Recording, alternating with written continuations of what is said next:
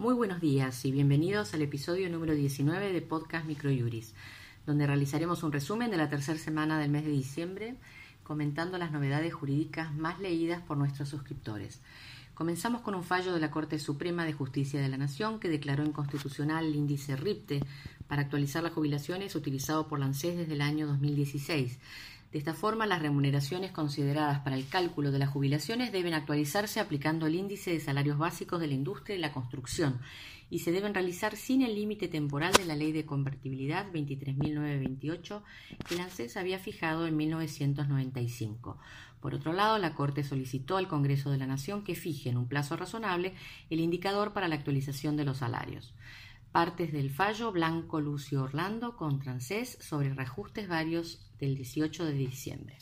Seguimos con un fallo en materia laboral de la Cámara Nacional de Apelaciones del Trabajo que declaró ilegítimo el cambio de lugar de trabajo a otra provincia decidido por la Administración, ya que se vulnera el derecho de la actora a planificar su familia al haber tenido una hija recientemente. El fallo explica que la circunstancia de que la actora hubiese sido destinada a su ingreso a la aduana de Iguazú no implica su obligación de prestar servicio siempre en el mismo lugar, como tampoco la facultad de la demandada de trasladarla al mismo cada vez que considerase necesario, y si el cambio de destino se debe a razones funcionales, el mismo no puede justificarse en que tal calificación fue de carácter genérico. En todo caso, se debe explicar si la presencia de la actora en el nuevo destino es innecesaria o injustificada, pero no fundarse solo en la criticidad de la situación de las aduanas fronterizas. Los autos Fernández Ábalos Valeria Jimena contra Administración Federal de Ingresos Públicos sobre medida cautelar del 21 de noviembre del 2018.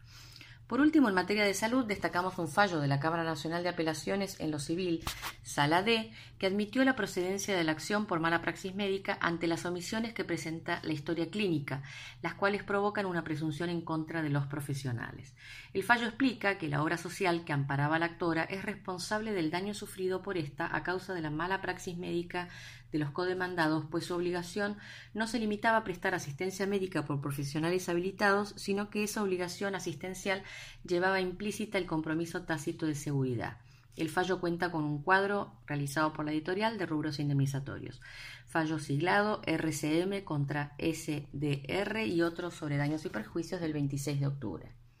En cuanto a novedades legislativas, Argentina y España acordaron el reconocimiento de títulos académicos. Por un lado, mediante la Ley 27.476, el acuerdo aprobado reconoce títulos y certificados de estudios de los niveles de educación primaria, secundaria y superior.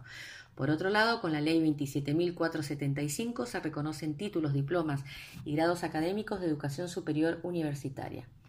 presentamos para nuestra sección de doctrina el escrito La regulación del anatocismo en el nuevo Código Civil y Comercial,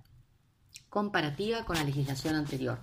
realizado por Alejandro Fiorenza, en el cual se busca establecer los casos en que los intereses pueden dejar de constituir un elemento autónomo en la obligación y pasar a integrar el capital de manera tal de encontrarse abierta la vía al devengamiento de nuevos intereses sobre los anteriores, es decir, cuando existe la posibilidad de cobrar intereses de intereses, que históricamente ha sido denominada anatocismo y que ha sido prevista en el artículo 770 del nuevo Código Civil y Comercial de la Nación.